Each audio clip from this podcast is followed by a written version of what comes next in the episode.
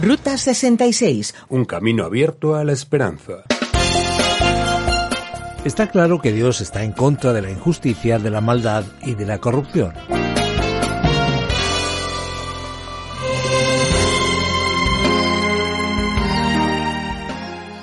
Creek Canyon es un estrecho cañón en el que la carretera circula junto a un río entre bosques de frondosos pinos y bajo unas rocosas montañas rojizas similares a las que podemos encontrar en el Gran Cañón. Con una curiosidad más de la mítica Ruta 66, os damos a todos la bienvenida a un nuevo episodio de nuestra Ruta 66, un programa original del profesor de Biblia Luis Sayao, producido por Radio Encuentro, Radio Transmundial en España, traducido por Mateo Rodríguez y presentado y adaptado por el profesor de Biblia y comunicador Fernando Díaz Sarmiento.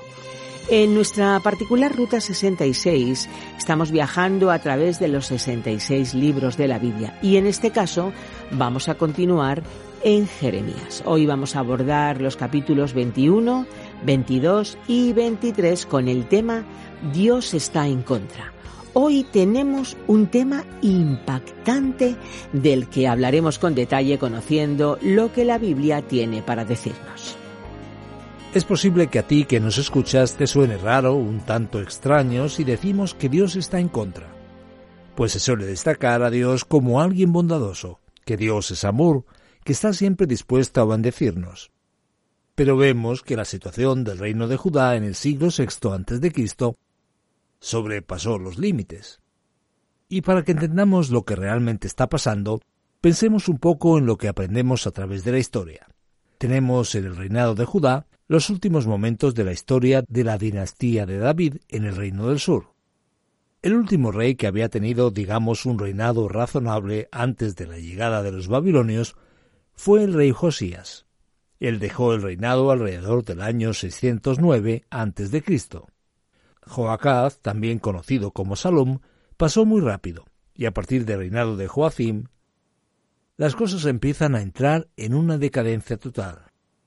El de Joacim fue un reinado largo ya bajo dominio babilónico, y su sucesor Joaquín tiene un breve reinado. Y ya con el último rey, Sedequías, se pierde definitivamente el terreno ante las fuerzas de Babilonia. Sedequías intenta llevar a cabo una revuelta contra Babilonia, pero esta es sofocada, y él termina perdiendo su reinado de manera completa, lo que lleva a Babilonia incluso a destruir Jerusalén. Teniendo en vista, en perspectiva, este panorama histórico, es posible entender lo que está pasando. Jeremías entonces empieza aquí a presentar las palabras de crítica, de claro rechazo y de condenación de parte de Dios hacia estos reyes, porque ahora Dios está en contra. Y hablando concretamente de estos reyes, Dios está en su contra. Podemos decir que ya se cruzaron los límites. Se pasaron de la raya podríamos decir coloquialmente. Y es que los reyes que desobedecieron el pacto y también los falsos profetas son abordados aquí en los capítulos 21 al 23. Esta es la palabra del Señor que vino a Jeremías cuando el rey Sedequías envió a Pasur, hijo de Malquías, y al sacerdote Sofonías, hijo de Masaías, que le dijeran, Consulta ahora al Señor por nosotros, porque Nabucodonosor, rey de Babilonia, nos está atacando. Tal vez el Señor haga uno de sus milagros y lo obligue a retirarse. Mi querido oyente, fíjate bien en la situación. Después de todo lo que Jeremías había anunciado, ahora tenemos el contexto del reinado de Sedequías, que ya era el último rey ya cerca de la llegada de los babilonios a la tierra. Los babilonios dominan la región de Judá todavía un poco antes del año 600 a.C. Y ahora ya estamos en el año 597, ya en el reinado del propio Sedequías. A lo mejor Dios puede hacer algo maravilloso, a lo mejor Él puede atajar la situación, piensan ellos. Jeremías entonces contesta, y contesta un tanto enfadado. Advertirle a Sedequías que así dice el Señor, el Dios de Israel. Yo haré retroceder tus tropas, las que pelean contra el rey de Babilonia y contra los caldeos, que desde fuera de los muros os tienen sitiados. Haré que tus tropas se replieguen dentro de la ciudad. Claramente el profeta se queda indignado con esa pregunta y esa petición, digamos, un tanto atrevida, de parte del rey, y dice algo así como No, ¿esto qué es? Ya lo sabéis. Dios traerá el juicio porque os olvidasteis de él. Ahora Dios está en su contra. Después de eso entregaré a Sedequías, rey de Judá, y a sus oficiales y a la gente que haya quedado con vida después de la peste, la espada y el hambre, afirma el Señor los entregaré en manos de Nabucodonosor. Mi querido oyente, todo la vida tiene un límite. El pueblo había sobrepasado claramente ese límite, y ahora no había más posibilidades de buscar el favor del Señor. Que Dios libre a cada uno de nosotros de sobrepasar el límite trayendo, provocando una postura negativa de parte de Dios hacia nuestra propia vida. Y entonces Dios, para dejar bastante claro lo que está pasando, en el versículo 8 muestra aquello que había causado esa, digamos, impaciencia de los cielos. Pongo delante de vosotros el camino de la vida y el camino de la muerte. El que se quede en esta ciudad morirá por la espada y la peste o de hambre. Pero el que salga y se rinda a los caldeos que os están sitiando, vivirá. Así salvará su vida. La cuestión ahora estaba en creer o no en la palabra divina. Es indudable que los babilonios vendrán a conquistar y destruir la ciudad, y ya no hay nada que hacer. La única posibilidad era rendirse, porque el intento de resistencia sería una auténtica locura.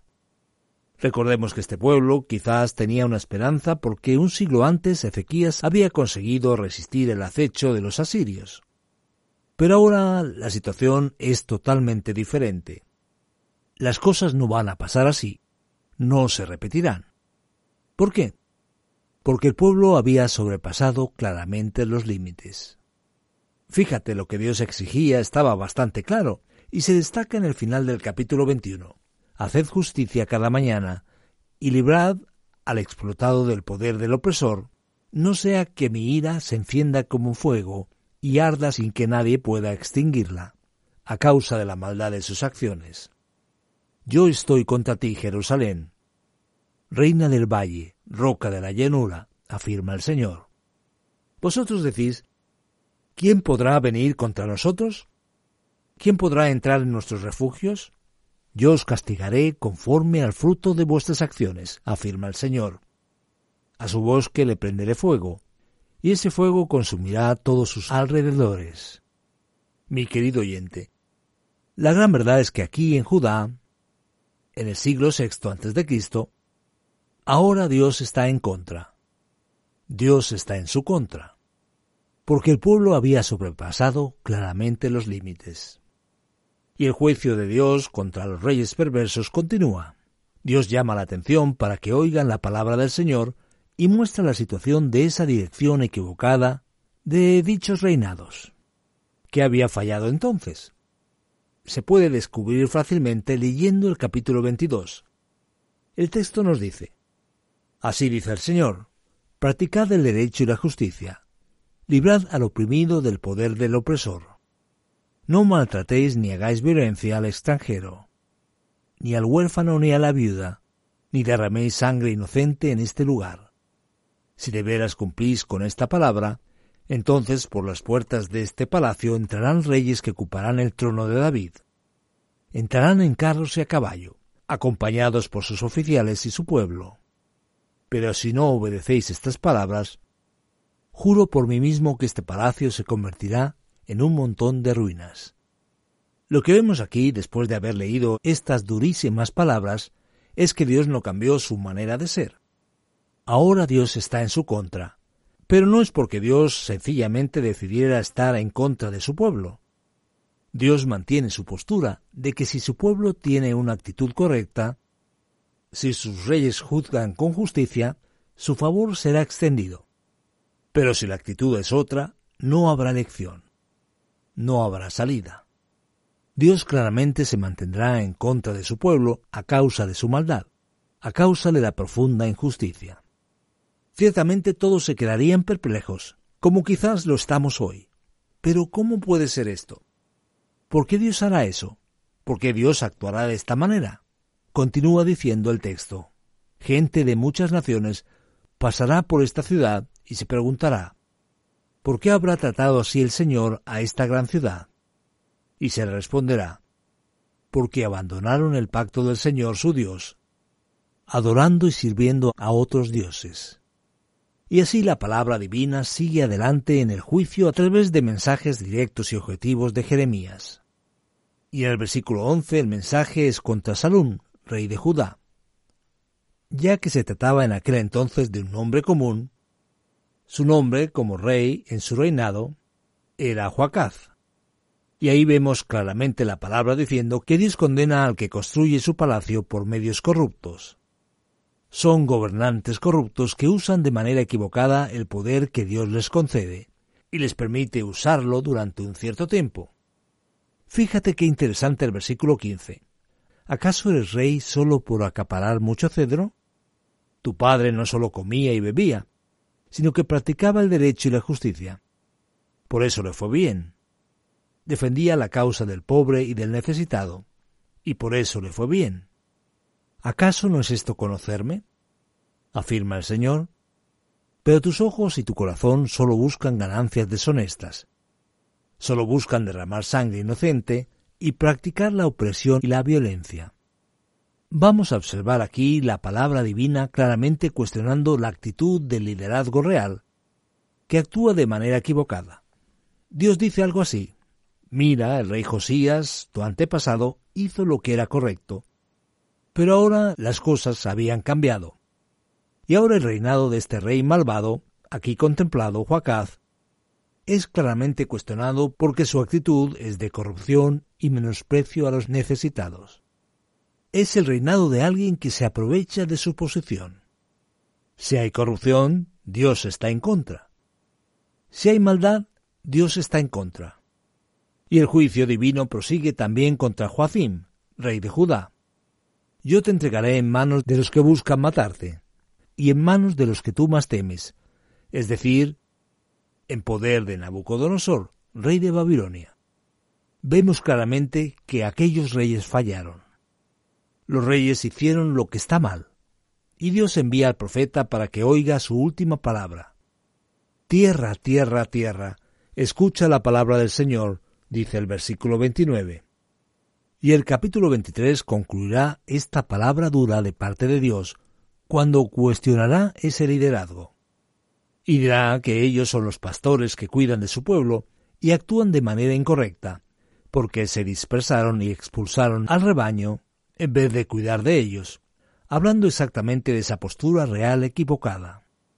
Y junto a estos pastores políticos están los pastores que traen la palabra divina, pero que son profetas mentirosos.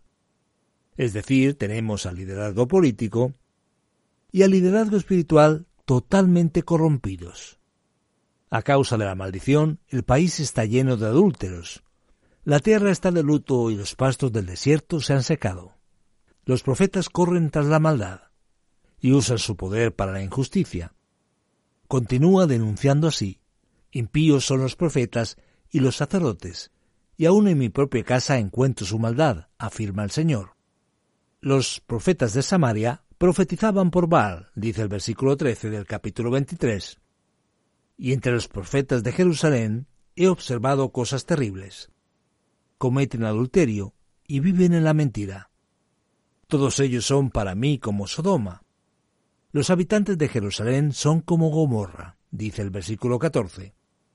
Ellos profetizan para vosotros, os llenan de falsas esperanzas. Profetizan aquello que los demás quieren oír. Están diciendo, tendréis paz. Y fíjate qué interesante.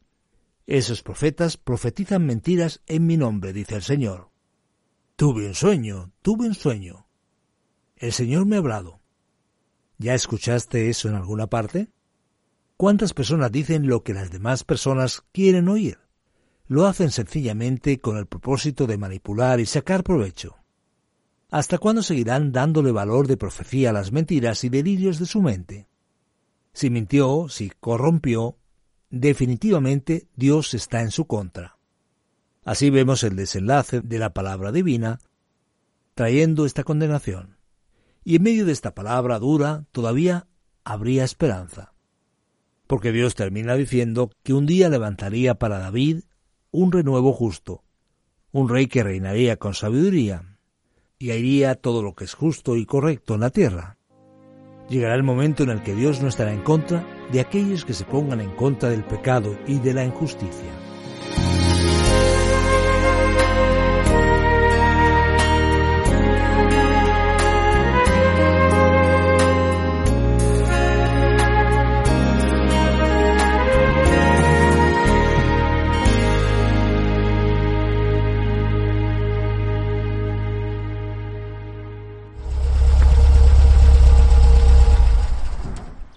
Hacemos nuestra parada en boxes para repostar y tomar fuerzas antes de seguir con nuestra Ruta 66, que es un viaje emocionante por el camino de la vida. ¿Sabías que puedes llevar los estudios de Ruta 66 a todas partes? Con la aplicación RTM360 podemos escuchar los episodios de nuestras series bíblicas en cualquier lugar del mundo. RTM360.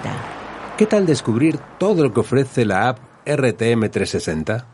Con un solo clic, descárgatela a través de tu Play Store.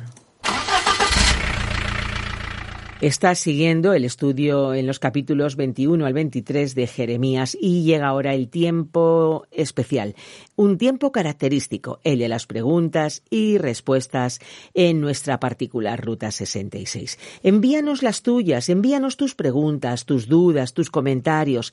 Hazlo en el WhatsApp o Telegram 601 20 32 65 con el prefijo más 34 desde fuera de España o bien en el correo electrónico info arroba radioencuentro.net.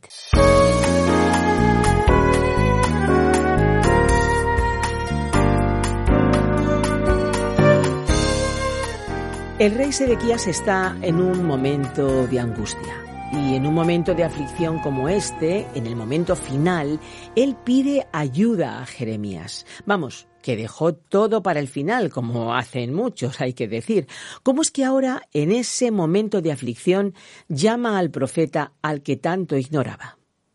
Buena esperanza, la situación del rey Sedequías debe ser aquí debidamente entendida. Él es el último rey de Judá. Después de Sedequías, Babilonia destruye realmente Jerusalén. Ellos nombrarán después un gobernador directamente dependiente de Babilonia, que será Gedalías. Así que podemos decir que Sedequías es el último rey del linaje de David, cuando de hecho Judá es destruida y definitivamente cae. Pero Sedequías no creía que eso pasaría. Quizás podríamos entender que esa esperanza estuviese en aquella idea teológica de que Dios está al lado de Jerusalén, porque el templo está allí, o porque Dios había librado a la ciudad en el pasado. ¿Sabes aquel momento en el que una persona intenta creer como sea y quiere poner su fe en lugar equivocado? E insiste diciendo aquella frase muchas veces peligrosa. ¿Al final todo saldrá bien? Pues bien, digamos que la cosa se puso complicada aquí porque el problema, la culpa de esa situación, humanamente hablando, es de Sedequías porque en Crónicas leemos que él se rebeló contra Babilonia. Él pretendió escapar de la situación intentando quitar a Judá de esa condición de vasallo ante Babilonia. Y entonces él atrajo la ira de Nabucodonosor, que vino, que actuó fuerte en su contra. Y entonces en el tiempo de mayor aprieto, en el último momento, acude a Jeremías, esto muestra que a pesar de todo, Jeremías era bien considerado. Cuando la cosa se complica, ya lo sabes, uno busca una persona seria a la que cree. Cuando sabes que no hay otra opción, vas al médico especialista. Así que tú que te ríes de ciertas personas, igual cuando te haga falta las buscas. Pues bien, Sedequías buscó a Jeremías, ¿qué le dijo? que le habló claramente. Mira, te dije repetidas veces que Dios iba a traer juicio sobre esta tierra. Así que la actitud de Ezequías es la de aquella persona que no quiere escuchar la palabra que Dios tiene. La persona solo quiere escuchar lo que le es favorable. Eso es una auténtica locura. El profeta Jeremías ahora podía perfectamente haber dicho, bueno, ya que no me quieren oír, pues dejemos estar a ver cómo queda esto. Qué locura, un exceso de coraje. Él enfrentó a diversos reyes en su época. ¿Qué sentimiento tenía Jeremías en este momento? Mira, Esperanza, es impresionante ver la vida de Jeremías. Porque después del reinado de Josías tenemos a Joacaz, a Joacim, Joaquim y Sedequías. Son cuatro reyes, y Jeremías la verdad es que no tuvo descanso. Contra esos reyes él no hace más que traer palabras duras y pesadas. Jeremías era incluso mal interpretado. Hubo la sugerencia de que él era una especie de mandado de los babilonios, un agente al servicio de su causa, que está intentando acelerar las cosas, buscando un atajo. Y su situación la verdad es que fue muy complicada. Jeremías incluso llega a decir, Mira, Señor, mi llamado es más complicado y difícil de lo que yo podría imaginar. Y él dice que incluso intentará dejarlo, pero no es capaz, porque la palabra de Dios, siendo enviada, es como un fuego dentro de él. Eso nos trae un gran mensaje de consuelo, porque muestra claramente que Dios no abandona la historia.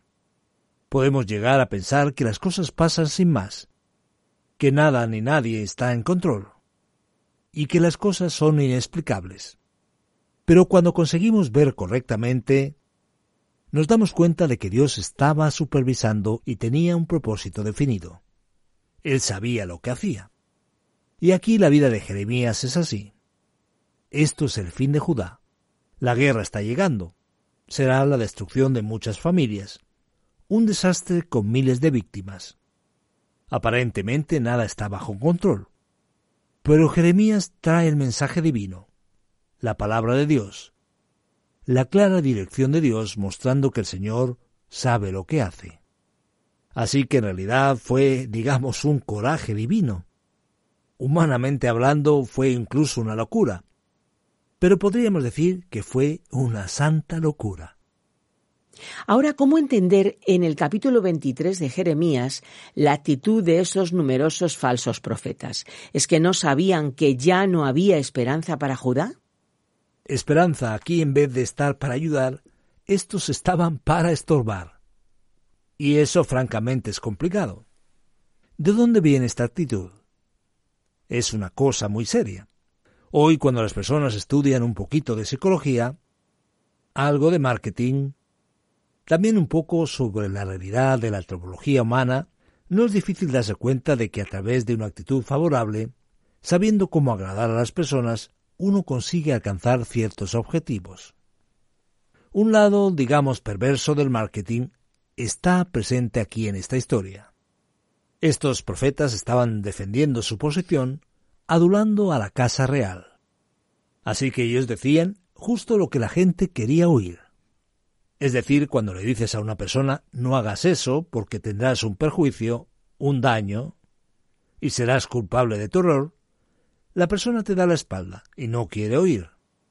Pero si le dices eres bella, eres maravillosa, eres extraordinaria, nunca he visto a nadie como tú, ella también dirá vaya, qué bien, qué persona más maravillosa y extraordinaria. Nunca encontré a nadie tan inteligente en mi vida. Pues bien, ese engaño humano es francamente muy peligroso. Y los profetas actuaban e invertían sus recursos de esta forma, y por supuesto añadiendo una porción considerable de misticismo. He tenido una visión, un sueño, y sólo veían y soñaban cosas buenas. En su previsión del tiempo nunca había tormentas, sino cielo despejado playa, mar y verano los 365 días del año. ¿Qué ocurre en este caso? Tristemente, tanto el rey como los demás creían en los falsos profetas que apenas querían sacarles provecho de la situación. Pues hemos llegado al final de nuestro tiempo de preguntas y respuestas y para vosotros que nos escucháis quedaros todavía un poquito con nosotros porque llega ahora la aplicación en nuestra Ruta 66.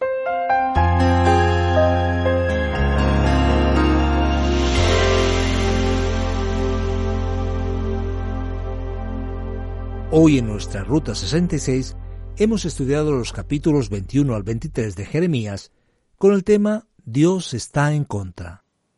Está claro que Dios está en contra de la injusticia, de la maldad y de la corrupción de los últimos reyes de Judá. Está en contra de los profetas y sacerdotes falsos, mentirosos y corrompidos. Ante esa palabra tan dura y difícil que es amenizada por la esperanza del renuevo, del rey que surgirá, de la esperanza mesiánica que aparece en el texto, ¿cuál es la gran lección que nos queda para nuestra vida? ¿Cuál es la aplicación para ser guardada en nuestro corazón? Mi querido oyente, presta mucha atención. El que escucha simplemente lo que le resulta agradable, sufrirá un engaño insuperable. Y yo te pregunto, ¿qué escuchas tú? ¿Te sientes incómodo cuando la palabra de Dios cuestiona tus actitudes? ¿Cómo reaccionas? Que no te engañen y que tengas una actitud adecuada para hacer los cambios oportunos. Dios te bendiga.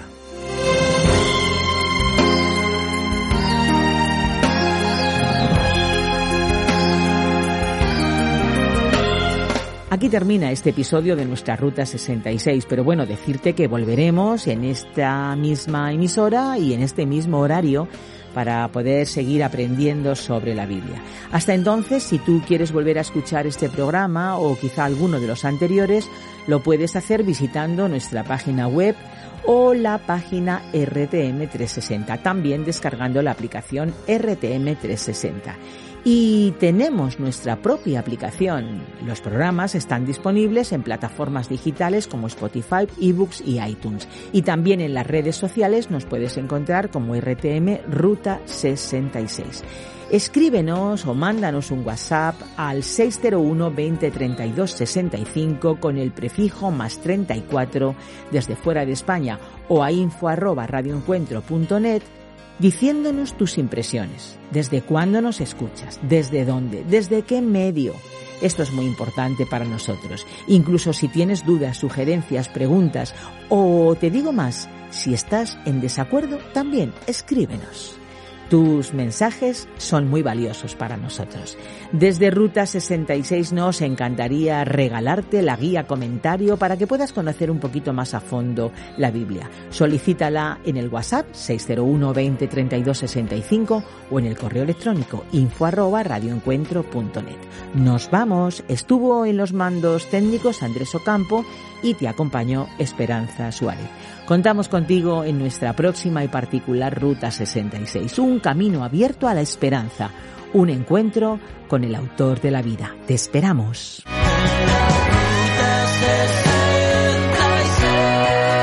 Descarga la app de Ruta 66 y sigue RTM Ruta 66 en las redes sociales.